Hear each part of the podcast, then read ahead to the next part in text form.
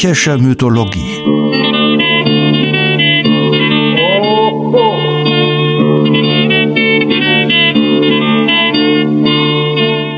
Helgas nützlicher Podcast.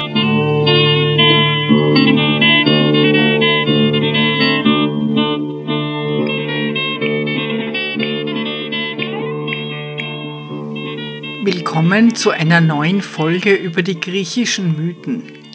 Eine kleine Bemerkung vorweg. Man entschuldige die Verwendung des Wortes Zigeuner und toleriere sie ausnahmsweise in einem historischen Sprachdokument. Heute geht es zum letzten Mal um Dionysos und zwar widmen wir uns heute dem Aspekt, für den Dionysos am berühmtesten ist, dem Wein. Athene spendierte den Griechen die Olive, Demeter brachte das Getreide, Dionysos aber den Wein. Das Wort Wein ist sehr weit verbreitet und ohne Zweifel übernahmen die heutigen Sprachen das Wort Wein von den Römern, zur gleichen Zeit wie die Sprecher die Kunst des Weinbaus von ihnen lernten und die Römer nannten das Getränk bekanntlich Vinum. Übrigens, der älteste erhaltene Wein befindet sich in einer Glasflasche, die 1867 im Boden von Speyer gefunden wurde. Dieser Wein wurde auf das Jahr 325 datiert, bestimmt ein guter Jahrgang, und befindet sich im dortigen Museum. Von den Kelten walisisch Gewinn, irisch Fion, über die Germanen, althochdeutsch Wienam, englisch Wine, schwedisch Win, gotisch Wein, bis zu den Russen, den Polen und den Letten und Litauern, Vino, Vinas, Vins hat sich Vinum für Wein überall durchgesetzt. Woher aber hatten es die Römer? Natürlich von den Griechen. Oinos bzw. Oinos sagten diese und das griechische Wort ist schon im Mykenischen nachgewiesen. Agamemnon und Odysseus, so sie lebten und tranken, sagten Vono. Der Weinbau selber ist seit dem 6. Jahrtausend bekannt und zwar gilt als Ursprung Georgien und Armenien, wo man die ältesten archäologisch manifesten Spuren der Traubenverarbeitung fand.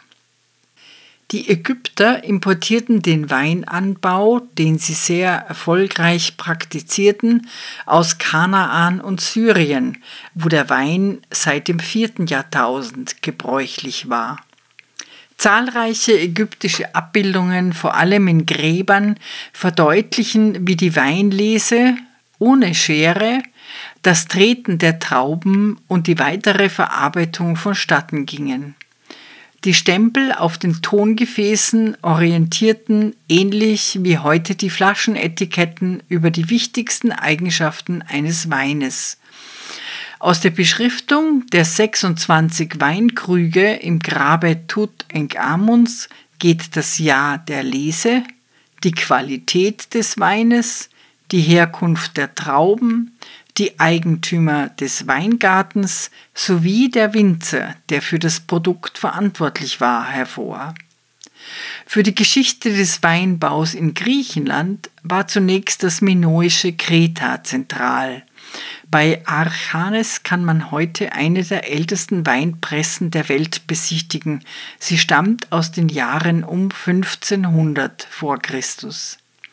Die Linearschrift B enthielt bereits nicht nur ein Wort für Wein, sondern auch für Weinberg.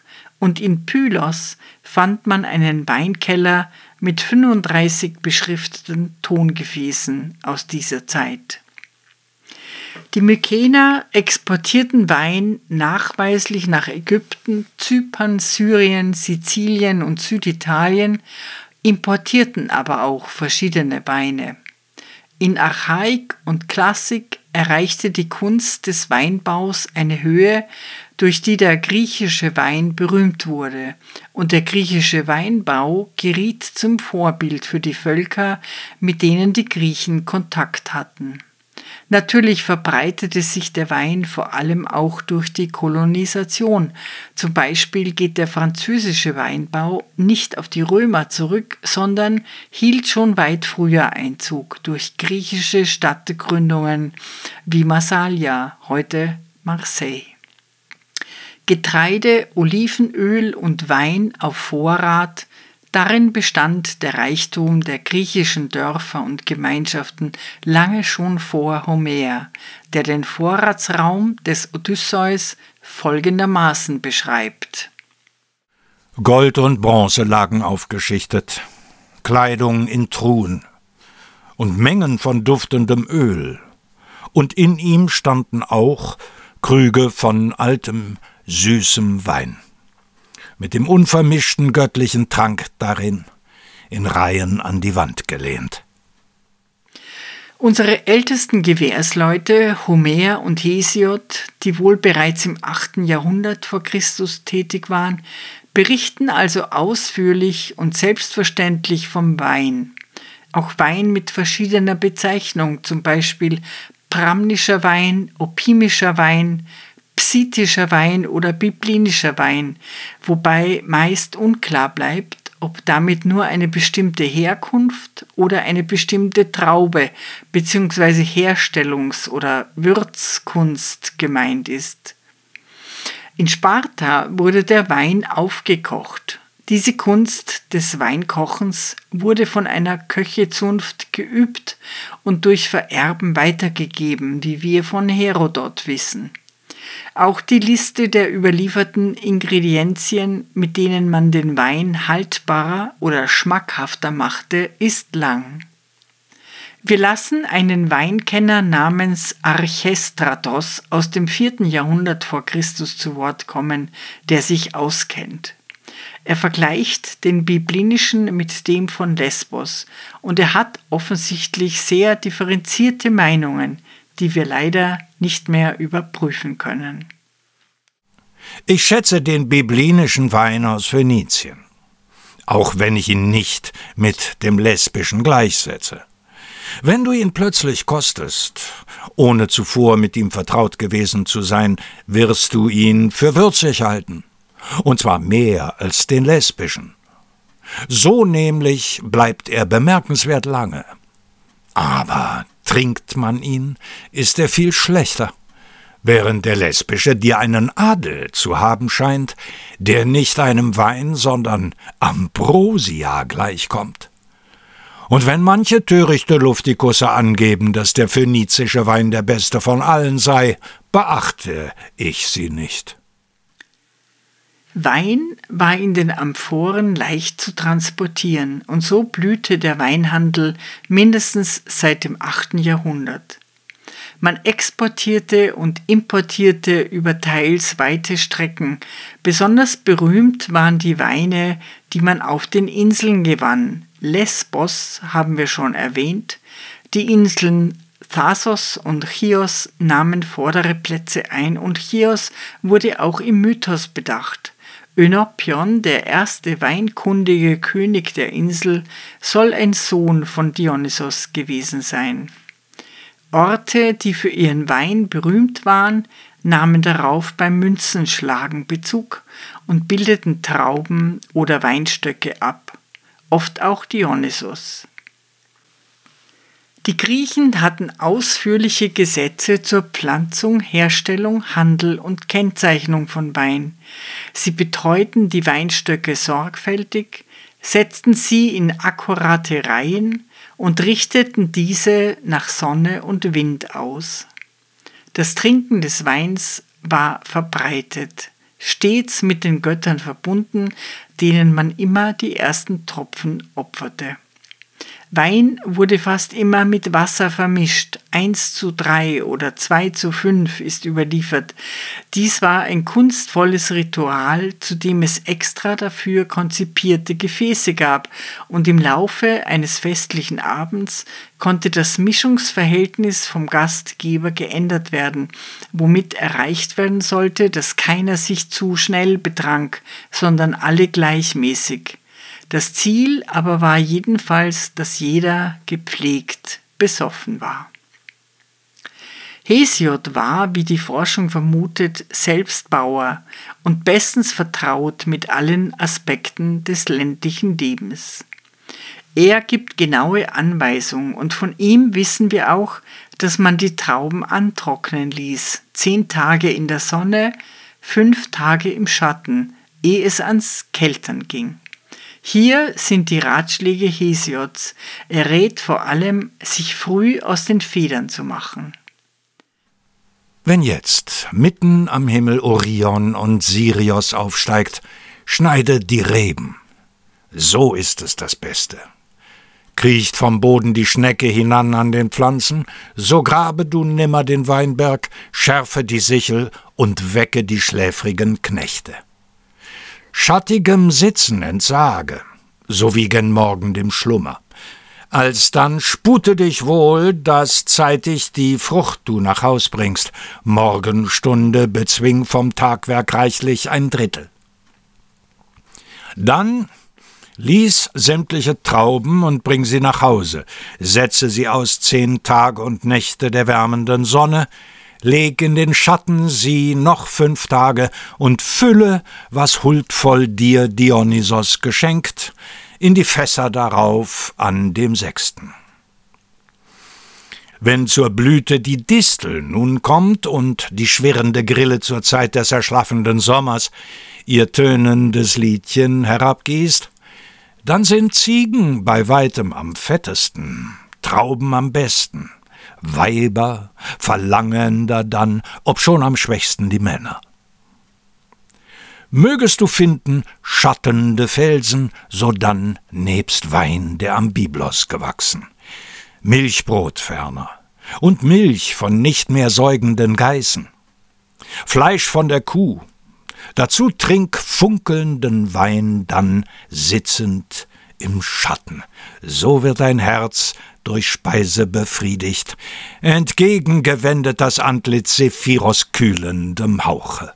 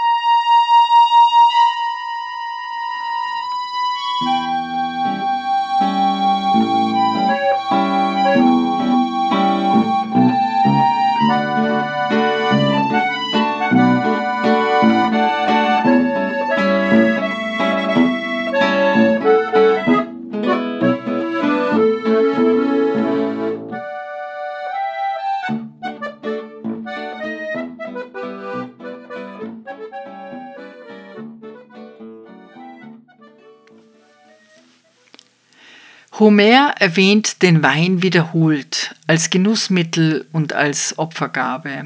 In der Ilias gibt der alte Nestor Agamemnon einen Rat, aus dem wir ersehen, dass dieser im Feldlager einen großen Vorrat an importiertem Wein sein eigen nannte.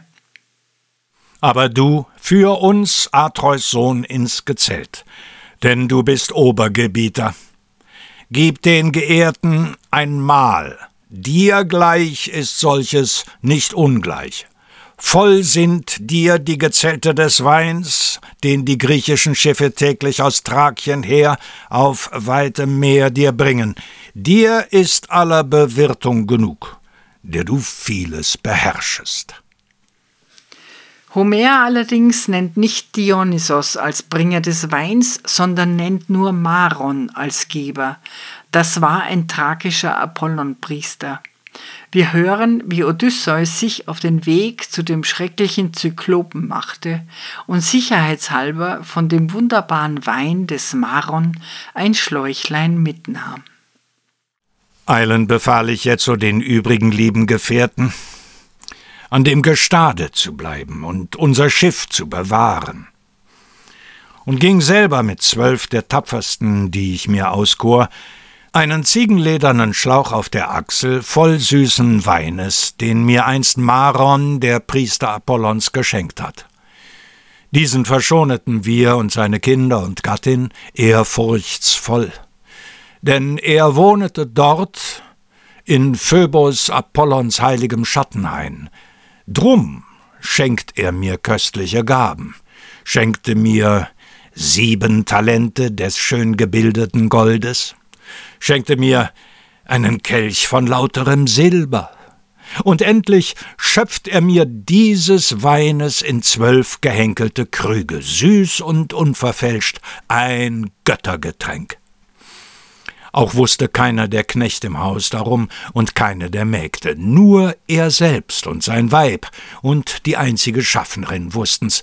Gab er ihn preis, dann füllt er des süßen funkelnden Weines einen Becher und goss ihn in zwanzig Becher voll Wasser. Und den schäumenden Kelch umhauchten balsamische Düfte. Hiermit füllt ich den großen Schlauch den Ranzen mit Speise, denn mir ahnte schon im Heldengeiste, wir würden einen Mann besuchen mit großer Stärke gerüstet. Bei den Sumerern stiftete Gilgamesch den Wein, Osiris bei den Ägyptern und im Alten Testament wird erzählt, dass Noah, der Mann der Sintflutarche, der erste war, der Wein anbaute und trank. In den mythischen Erzählungen wird zwar der Wein stets als göttliches Geschenk gepriesen, es wird aber meist ebenso auf seine potenziell destruktive Wirkung verwiesen. So auch hier. Noah ist betrunken und das löst sofort einen existenziellen Streit zwischen ihm und seinem Sohn aus. Die Söhne Noahs, die aus der Arche gekommen waren, sind Sem, Ham und Japhet. Ham ist der Vater Kanaans. Diese drei sind die Söhne Noahs, von ihnen aus verzweigten sich alle Völker der Erde. Noah, ein Ackerbauer, war der Erste, der einen Weinberg pflanzte. Er trank von dem Wein, wurde davon betrunken und entblößte sich drinnen in seinem Zelt. Sohn Ham versucht, das in Ordnung zu bringen, und mit Hilfe seiner Brüder bedeckt er die Blöße seines Vaters der beweist aber wenig Dankbarkeit. Der ungerechte Vater verflucht vielmehr den Sohn und dessen Nachkommen, das heißt ganz Kanaan. Eine väterliche Blöße zu bemerken, ist im Patriarchat gar nicht gut. Als Noah aus seinem Weinrausch erwachte und erfuhr, was ihm sein jüngster Sohn getan hatte, sagte er, Verflucht sei Kanaan. Sklave der Sklaven sei er seinen Brüdern, Raum schaffe Gott für Japhet. In Sems Zelten wohne er, Kanaan aber werde sein Sklave. Auch von Ikarios haben wir gehört, den Dionysos beauftragt hatte, für die Verbreitung seines großartigen Geschenkes des Weines zu sorgen. Ikarios bezahlte mit seinem Leben denn die Bauern hielten ihre im Rausch liegenden Kollegen für ermordet und schlugen Ikarios tot. Die Mythen und die ältesten Dichter thematisieren also die Doppelgesichtigkeit des Weines, der machte, dass man Hemmungen über Bord warf, die normalerweise das menschliche Miteinander regeln. Aber beides ist zwiespältig, sowohl die Hemmungen als auch deren Lockerung. Früh machte auch das Wort die Runde, dass im Wein die Wahrheit liege. Das meint, dass bei dem, dessen Hemmungen fallen, das wahre Gesicht zum Vorschein kommt. Die Nüchternheit wäre also dann eine Maske, die die wahre Person verdeckt. Zugeschrieben wird diese Weisheit zuerst Alkeos von Lesbos, der im siebten Jahrhundert vor Christus dichtete. Er sprach auch davon, dass der Wein dem Menschen ein Spiegel sei. Früh trat auch der Gedanke auf den Plan, dass das Leben nur mit Alkohol zu ertragen sei. Man kann argumentieren, da sei was Wahres dran. Man kann diese Schlussfolgerung aber auch als Ausrede des Alkoholikers deuten. Der Wein ist ein Geschenk der Götter. Sie haben den Wein dem Menschen aus Erbarmen gegeben. So sprach der weise Platon, geboren 427. Mag sein, das spielt auf die Härte des menschlichen Lebens an oder auf die Unfähigkeit des Menschen, es zu gestalten und erträglich zu machen. In dieses Horn stößt jedenfalls auch der spätantike Nonnos, der sich sehr ausgiebig mit dem Phänomen Dionysos auseinandergesetzt hat. Sein Epos über den Gott des Weines, das er im 5. Jahrhundert nach Christus verfasste, ist länger als Odyssee und Ilias zusammen. Er beschreibt vor dem Geschenk des Weins an die Menschen ein freudloses Leben ohne Duft und ohne Zauber des Tanzes, den er besonders schön beschreibt. Erst durch die Belebung mit Wein erwache der Tanz zur Erzählung, und wird beredt und lässt die Augen der Zuschauer glänzen. Aber verschiedenartiges Leid bestimmte das Leben der Menschen, das in Mühsal begann und kein Ende der Sorge brachte. Und dem alllächelnden Zeus zeigte sein Gefährte Äon das vielgeplagte Menschengeschlecht, das Frohsinn nicht kannte denn der Vater hatte noch nicht zur Geburt die entbindenden Fäden gelöst und Dionysos herausschnellen lassen aus dem schwangeren Schenkel, als Ende für die Qual der Menschen. Und noch nicht berauschte als Spende die luftigen Bahnen mit wohlriechendem Rauch der Weintrunk und Kränze nicht aus Reben, aus Wiesenkräutern flochten, freudlos die Horen, Unvollendet und ohne Zauber war der Tanz. Denn nur wenn ein Tänzer mit vielem kreisenden Schwingen rotiert im Wirbel der Füße und aus Kopfnicken, Erzählung, aus Hand, Mund und aus Finger Stimme macht, erglänzen die Augen des Landvolks. Denn es fehlte der Wein. Aber Rettung naht.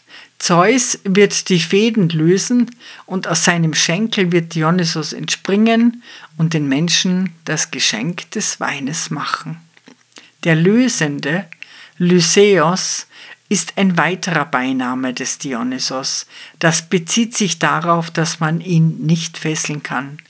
Als die Seeräuber ihn festbinden wollen, fallen die Stricke ab und das gleiche passiert Pentheus, der ihn wie einen Stier binden will, wie wir gehört haben. Das könnte auch so viel bedeuten wie die wahre Natur lässt sich schließlich nicht zurückhalten. Dionysos verkörpert diese ursprünglichen Kräfte. Er wird Pentheus demaskieren und dessen Ordnungsliebe und Staatsräson als das kenntlich machen, was sie in Wahrheit sind. Angst und Egoismus. Als Löser bewährt sich Dionysos auch in der Geschichte, die wir bei Hephaistos schon gehört haben. Hephaistos wurde als Kind schwer gekränkt. Denn seine Mutter, die oberste der Göttinnen Hera, war enttäuscht von seiner äußeren Gestalt, ja geradezu entsetzt, so dass sie das Neugeborene vom Olymp hinabschleuderte und Hephaistos auf der Erde schwer verletzt liegen blieb. Nymphen fanden und zogen ihn liebevoll auf, aber die Missgestalt und das Hinken konnten sie nicht heilen und wohl auch nicht die Seele. Denn Hephaistos schickte seiner Mutter, als er die Kunst des zauberreichen Schmiedens gelernt hatte, einen geheimnisvollen Thron, sie richtig einschätzend. Er wusste, dass das ihre liebste Tätigkeit war, auf dem Thron sitzen, und dieser Versuchung würde sie nicht widerstehen können. Als sie sich aber begeistert auf dem schönen Möbel niederließ, wurde sie von unauflöslichen Fesseln umklammert und konnte nicht freikommen. Es wurden Boten ausgesandt, doch Hephaistos stellte sich allen Bitten taub, und niemand im Olymp wusste Rat, niemand außer Dionysos der unter den Göttern ja durch seine nicht ganz astreine Abstammung auch gewissermaßen ein Außenseiter war und so das Vertrauen des sich abkapselnden Hephaistos gewinnen konnte. Er machte ihn betrunken, verlud ihn auf einen Esel und brachte ihn tatsächlich in den Olymp, wo er schließlich seine Mutter befreite. Dieser zwiespältige Triumphzug der beiden Outlaw-Halbbrüder, betrunken, sich kaum auf dem Esel halten könnend und mit zweifelhaftem Gefolge, war ein beliebtes Motiv der Malerei. Hier löste also Dionysos die unversöhnliche Haltung des Hephaistos und zugleich die Fesseln der Hera. Aber wir haben schon gehört, Menschenzerreißer war ein anderer Beiname. Und nicht immer geht ein Rausch so aus, dass man goldenen Zeiten im Olymp entgegenwankt. Nicht selten liegen die Toten auf dem Schlachtfeld von Wahn und Rausch. Das Menschenzerreißen geht aber auch anders, weniger dramatisch und nicht auf wilden Bergeshöhen, sondern eher allmählich. Der kluge Horaz, der im ersten Jahrhundert vor Christus dichtete, brachte die Zwiespältigkeit des Lebensgenusses folgendermaßen auf den Punkt. Bäder, Wein und Liebe zerstören unseren Leib. Und das Leben machen doch nur Bad, Wein und Weib. Etwas weniger elegant, aber schön lakonisch und in der Aussage ident ist der folgende neuzeitliche Dialog zwischen Arzt und Klient.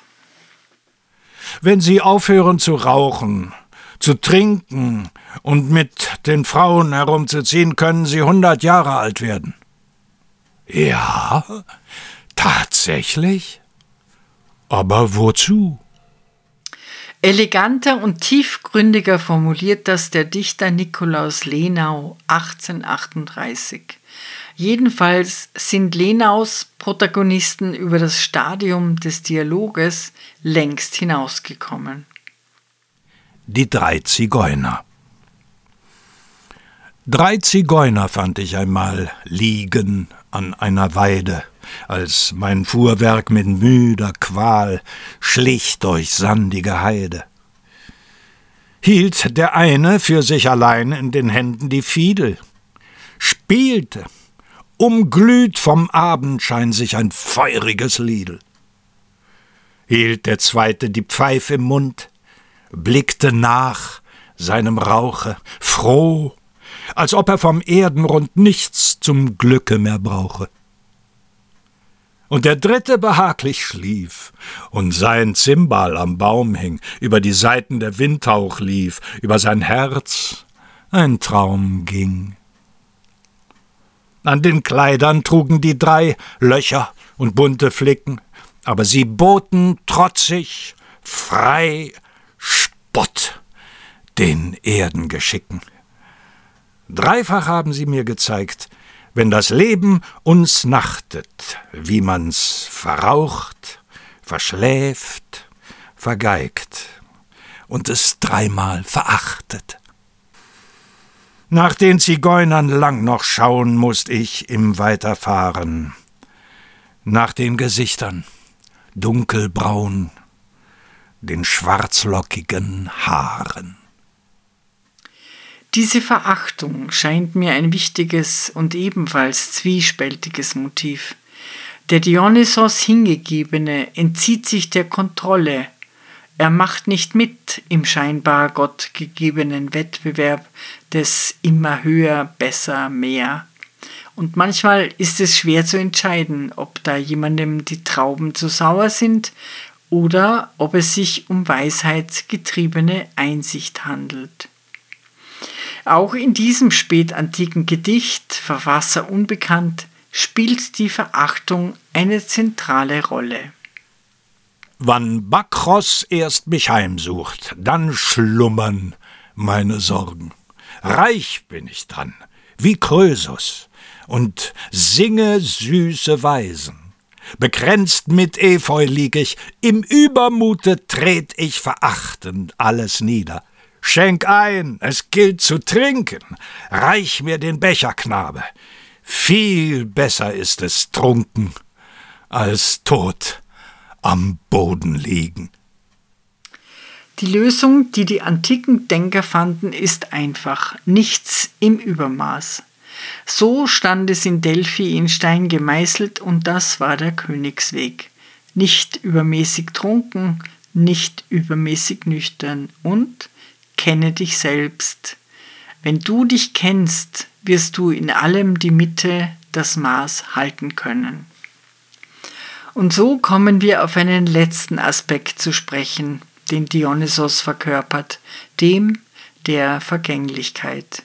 Plutarch zitiert einen uns unbekannten Tragiker mit den schönen Worten Vorbei ist's mit der Jugend, und der Thyrsos ruht. Dionysos, der Gott der Lust, Dionysos als Gott des Endes. Er gilt auch als anderer Hades, als Todesgott. Vermutlich wird uns im Augenblick des Genusses, vielleicht der höchsten Lust, am meisten bewusst, dass dies ein Ende haben wird, so oder so. Und andererseits versuchen wir umso bewusster, uns dem Augenblick und seinen Möglichkeiten hinzugeben, sobald es uns anrührt, dass wir endlich sind. Wir zitieren noch ein spätantikes Gedicht ohne bekannten Verfasser. Weil ich sterblich bin geboren, auf des Lebens Pfad zu wandeln, weiß ich wohl, wie lang bis heute, nicht wie lang ich fürder walle. Drum, ihr Sorgen lasset mich, nichts mit euch hab ich zu schaffen. Eh das Ziel mich überraschet, will ich scherzen, lachen, tanzen mit dem schönen Gott Lyseos. Eine andere Erfahrung, die uns den Schmerz in der Lust bewusst macht, ist die, dass nur eine geteilte Freude eine wirkliche Freude ist. Ein beobachteter, prachtvoller Sonnenuntergang macht alleine melancholisch, zu zweit begeistert er. Da gehen zwar die Philosophenmeinungen auseinander, manche meinen, die Welt sei so beschaffen, dass wir gut daran tun, zu lernen, keine Lust mehr spüren zu wollen und keine Abhängigkeit zuzulassen. Das ist natürlich eine sehr grundlegende Entscheidung. Menander aber widerspricht. Er sagt, Darin besteht des Lebens Wert, nicht für sich allein zu leben. Und wenn Konfuzius oder seine Zeitgenossen sagten, ein guter Becher Wein will geteilt sein. So ist es zweideutig. Es kann heißen, wenn du guten Wein hast, lass andere teilhaben. Es heißt aber auch, ein Wein ist nur dann ein guter, wenn er in Gemeinschaft getrunken wird. Beschließen wir die Folgen über den Gott Dionysos, der so viele Gesichter hat, den Geliebten, den Fremden, den Zerreißenden, den Lösenden, den Mordenden, den Freudebringenden, mit einem Gedicht, das Mörike übersetzt hat. Es beschreibt nur die glückliche Seite, einschließend den tröstenden Aspekt der ewigen Wiederkehr des Gottes, die auch sein Verschwinden beinhaltet, also die uralte Dimension des Vegetationsgottes. Der Wein, der dem Jüngling Kraft im Kampfe gibt, ihm Mut gibt in der Liebe Reiz, wenn er beim Schmause tanzet, seht der Gott, er kehret wieder. Seinen Wein, das Kind der Rebe, den gelinden Trank der Liebe, ihn, den Lachenden, den Tröster, bringet er den Menschenkindern. In die grün umrankten Beeren schließt er ihn und wartet seiner, dass, wenn wir die Trauben schneiden, alle Welt gesunden möge frisch und schön an Leib und Gliedern, frisch und froh an Sinn und Herzen, bis zur Wiederkehr der Lese.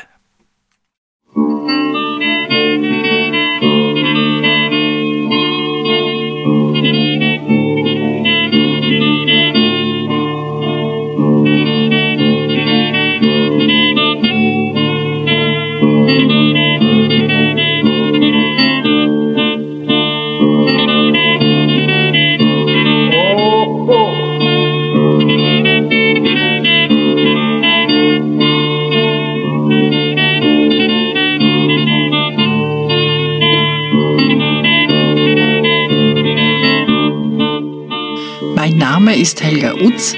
Ich unterrichte in Wien an der Universität für angewandte Kunst und ich bin von Haus aus Musiktheaterdramaturgin.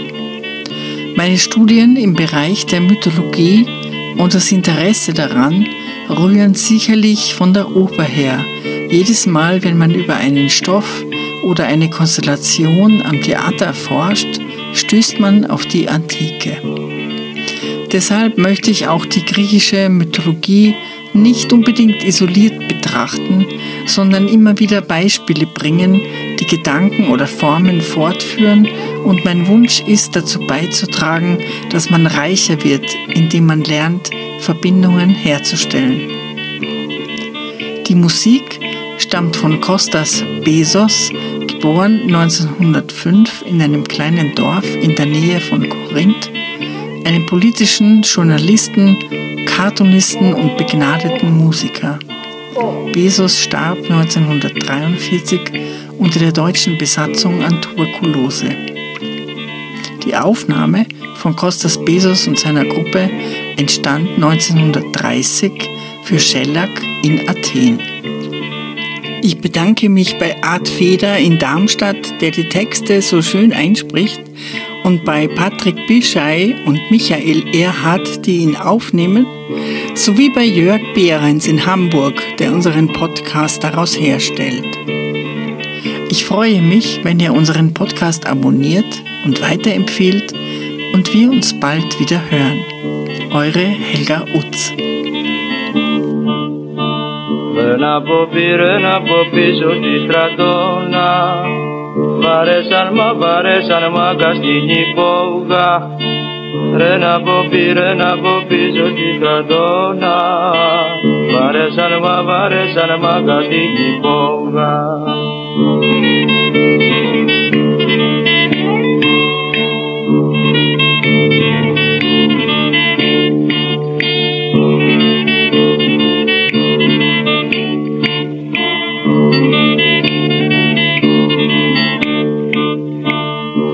ένας μπαμπένι, ένας μπάτσος με το κουπιό. Και ρίχνει μου και ρίχνει μου σμούλα στο ρούχο. Μπαίνει ένας μπαμπένι, ένας μπάτσος με το κουπιό. Και ρίχνει μου και ρίχνει μου σμούλα στο ρούχο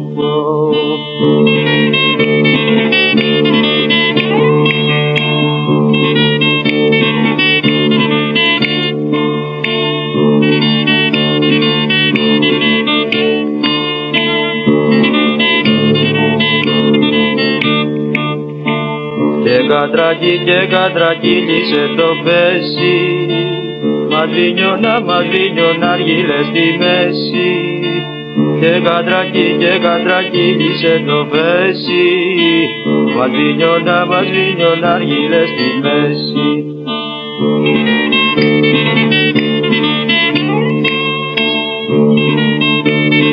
Oh, oh.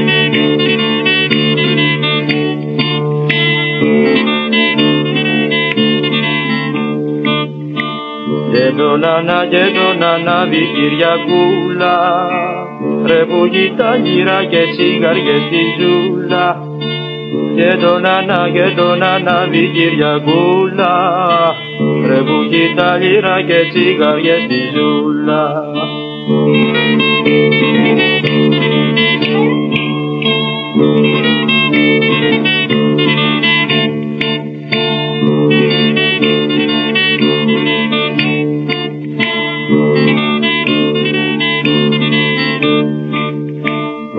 σου ρε μη, γεια σου ρε μίτσο στραβοκάνι Πούσε μας του, πούσε μας του ρε αυτό του μάνι.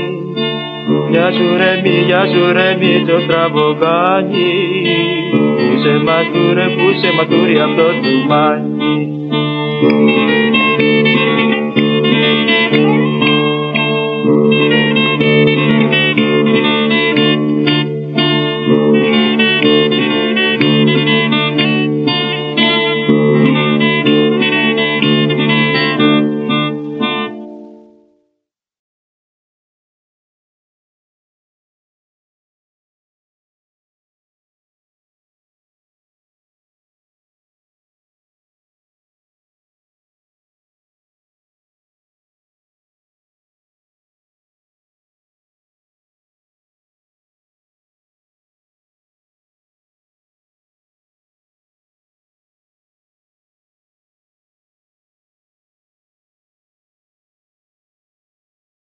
Ja, tatsächlich.